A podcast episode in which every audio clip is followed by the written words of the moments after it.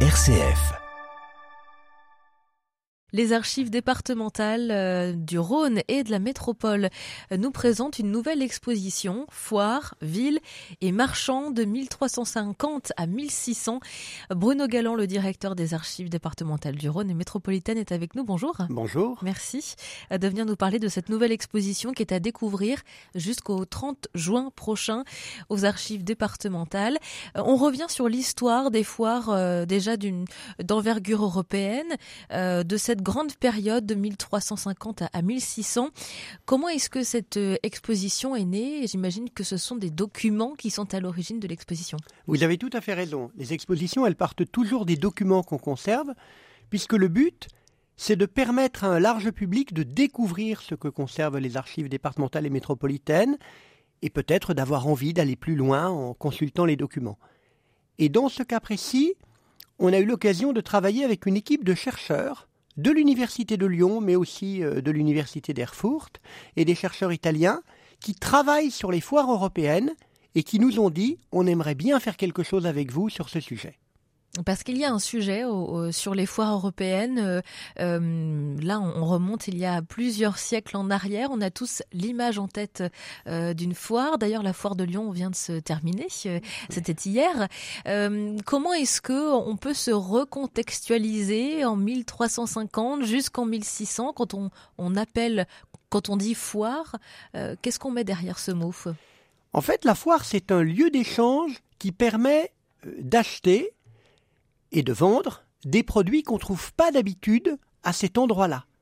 Et c'est vraiment quelque chose qui, au Moyen Âge, à partir effectivement des années 1350, est devenu très important. C'est le début de l'ouverture internationale, du fait que on a envie de d'acheter autre chose, de de vendre autre chose, de, découvrir d'autres produits, de s'ouvrir un peu au monde. Et c'est comme cela que les foires ont pris de l'importance. Alors on connaît beaucoup euh, les foires de Champagne, on parle beaucoup des foires de Champagne, mais il n'y a pas qu'en Champagne qu'il y en a eu, et notamment à Lyon, il y a eu une foire très importante, à partir en gros euh, des années oui, 1450-1460, et quelque part, vous avez raison, c'est un peu l'ancêtre de la foire de Lyon. Alors euh, justement, quand vous dites euh, c'est trouver à un endroit ce que l'on ne trouve pas d'habitude ici, c'est-à-dire que c'est finalement l'opposé d'un marché. C'est l'opposé d'un marché. C'est vraiment un endroit où des, marchands vont venir de toute l'Europe, en tout cas de tous les endroits où on peut venir facilement. Donc euh, à Lyon, on va avoir des marchands italiens, des marchands un peu d'Europe du Nord, d'Allemagne, de Suisse, qui vont proposer des épices qu'on ne va pas trouver facilement sur la région lyonnaise, qui vont proposer des, euh, teintures, des, euh, produits euh, alimentaires, des étoffes, des draps, qu'on ne fabrique pas à Lyon. Et puis en même temps, ces marchands, ils vont en profiter pour acheter à Lyon des produits qu'ils ne trouvent pas chez eux. Et après, ils vont repartir dans leur pays et ils vont pouvoir proposer dans leur pays ces produits qu'ils ont achetés sur Lyon. C'est vraiment les ancêtres des forains, en quelque sorte. C'est exactement les ancêtres des forains, et donc ça a un rôle très important dans le développement des grandes villes de foire. C'est pour ça que notre exposition, elle s'appelle Ville, Foire et Marchand, parce qu'on a voulu insister sur qu'est-ce que ça a apporté à Lyon et aux autres villes d'ailleurs de foire, on a voulu montrer un petit peu comment tout ça a été organisé, et puis on a voulu parler des marchands, être un peu concret, et derrière les marchands, montrer aussi les marchandises qui étaient proposées à la foire de Lyon. Quand on dit donc ville de foire, Lyon faisait partie de ces villes de foire? Lyon fait partie de ces villes de foire. Lyon en fait partie plutôt à partir du, du, 15e siècle. En fait, euh, comme je l'ai dit tout à l'heure, les, premières villes de foire, c'est les foires de Champagne, en tout cas euh, en France. On, a des marchands qui viennent d'Italie, on a des marchands qui viennent de Flandre, avec une grande production de draps, on a des marchands qui viennent d'Angleterre. Et puis petit à petit, les foires de Champagne, elles ont décliné, et donc ce sont d'autres villes qui ont pris le relais, en particulier euh, Francfort, en Allemagne, Genève, qui est une ville de foire très importante, et puis euh, Lyon, qui commence à partir de, oui, du milieu du XVe siècle, c'est-à-dire à partir du, règne de Louis XI en particulier, qui a vraiment donné un, véritable essor aux foires de Lyon. Est-ce que les foires euh, s'installent dans la durée ou sur des périodes données? Euh, La foire de Lyon qui vient de terminer, par exemple, euh, c'est un événement qui dure une dizaine de jours sur Lyon. Est-ce que les foires, à cette époque-là, étaient aussi finalement sur des courtes durées? Est-ce qu'on le sait ça? Alors, on le sait, et il faudrait même que vous posiez des questions, non pas à l'archiviste qui, qui a la chance de pouvoir présenter des documents, mais à l'équipe de chercheurs qui travaillent sur ce sujet et avec qui on a travaillé. Je voudrais souligner ici le rôle de Jean-Louis Gaulin, qui est professeur à l'université Lyon 2, et de Suzanne Rao, qui est professeur à l'université d'Erfurt, et de tout le groupe de recherche qui travaille avec eux, qui porte un, nom curieux, qui est le groupe Comore, pour parler justement du commerce en Occident, des, marchandises, des foires et des routes. Et c'est le travail de ce groupe qui est encore en cours, qui nous permet de mieux connaître les foires en Europe. Et nous, on a voulu très modestement, avec eux, présenter un petit peu un état de ce que l'on sait déjà. Bruno Galland, vous restez avec nous. Vous êtes le directeur des archives départementales du Rhône et métropolitaine pour nous parler aujourd'hui de cette nouvelle exposition que vous présentez, foire, ville et marchands, tout ça au pluriel. Une exposition à découvrir jusqu'au 30 juin prochain. Vous restez avec nous. À tout de suite. M comme midi, l'invité.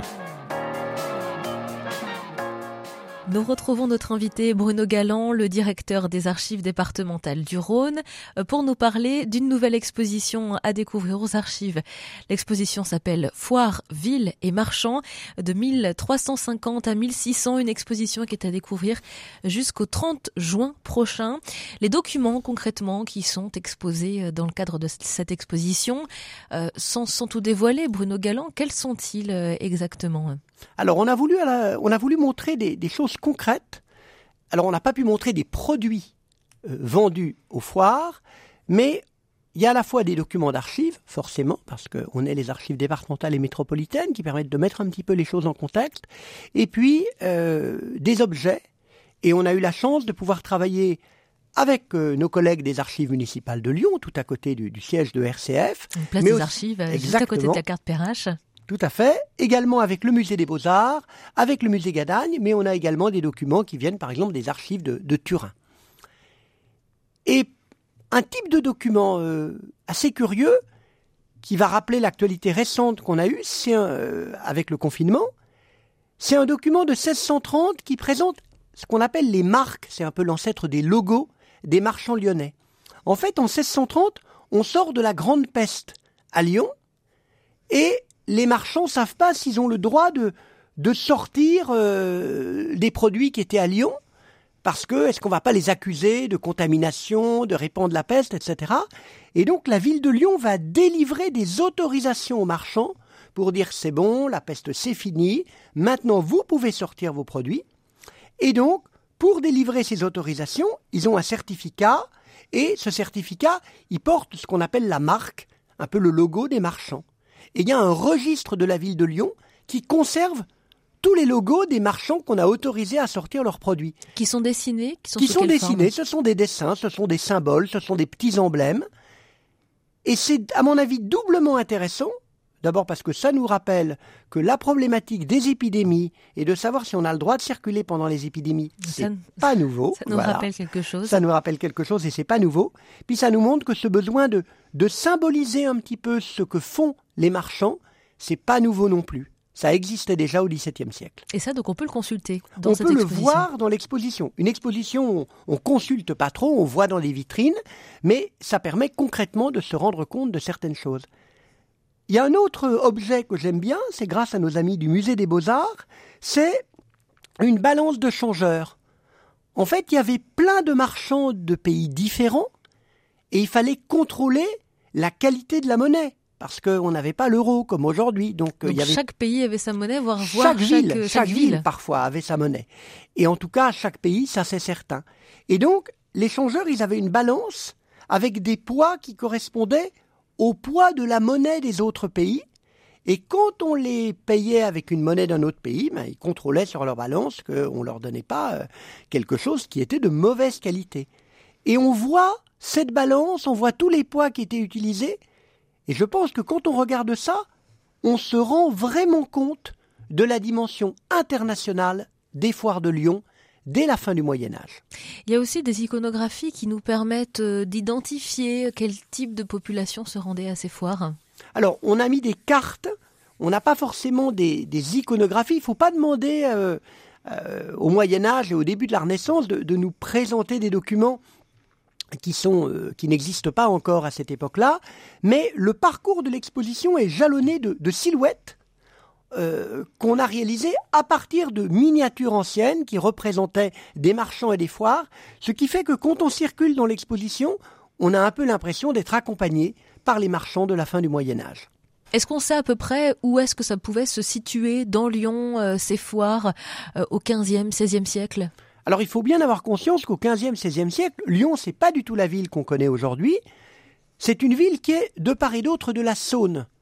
On est aujourd'hui très marqué par le Rhône, mais en réalité, c'est la Saône autour de laquelle s'organise la ville de Lyon. Vous avez ce qu'on appelle aujourd'hui le Vieux Lyon, le quartier de l'église, mais il y a aussi la place du Change, un certain nombre de lieux déjà de commerce, et puis vous avez le quartier autour de Saint-Nizier, où il y a vraiment l'activité euh, bourgeoise, marchande, principale euh, de la ville de Lyon. On parle de circulation de marchandises, hein, vous nous l'avez dit en début d'interview. Euh, les forains, les marchands viennent d'autres pays pour vendre ici à Lyon des produits qui viennent donc de l'extérieur et s'approvisionner eux-mêmes en produits locaux pour les vendre chez eux. On a parlé d'épices, euh, on, a parlé euh, de d'étoffes, de, de, tissus, de draps, etc. est-ce qu'on sait avec quoi est-ce qu'ils repartaient? Ici, d'ici, euh, depuis Lyon hein Alors, il repartait également avec, euh, avec des étoffes, avec de la, de la soierie en particulier, quand elle a commencé à se développer. On présente dans, dans l'exposition, alors plutôt pour la fin 18e, donc on est un petit peu en dehors de la période, mais on n'en a pas avant, on présente des, des échantillons d'étoffes de soie euh, faites par des maisons lyonnaises, et on conserve des carnets d'échantillons parce qu'il y avait un, tribunal spécial qui s'occupait de l'organisation des foires, et donc dans les archives de ce tribunal, on a des cahiers d'exposition qui permettaient de d'échantillons qui permettaient de contrôler un petit peu les choses. Donc ça nous donne une idée de ce avec quoi les commerçants des autres pays, les marchands des autres pays pouvaient repartir. Tous ces documents, euh, ils datent de plusieurs siècles. Ils sont conservés donc aux archives départementales. ou euh, ailleurs, hein, au musée des beaux-arts, à Turin, aux archives municipales. On a eu beaucoup de partenaires pour cette exposition. Et euh, tous ces documents, aujourd'hui, vous les avez exploités ou est-ce qu'il reste encore des choses à découvrir? On n'a jamais fini d'exploiter les documents d'archives. C'est ça qui est merveilleux dans la recherche historique. Des documents qui ont déjà été vus parfois très souvent, ils continuent de pouvoir être interrogés parce que le travail de l'historien, c'est aussi de confronter les documents avec les questions qu'on se pose aujourd'hui. Bruno Galland, est-ce qu'il y a euh, des événements qui sont liés à cette exposition? Alors nous en proposons deux. Euh, le 20 avril prochain, à 19h, on aura un concert de musique de l'Europe du XVIe siècle pour essayer de se remettre un peu dans l'ambiance de cette période.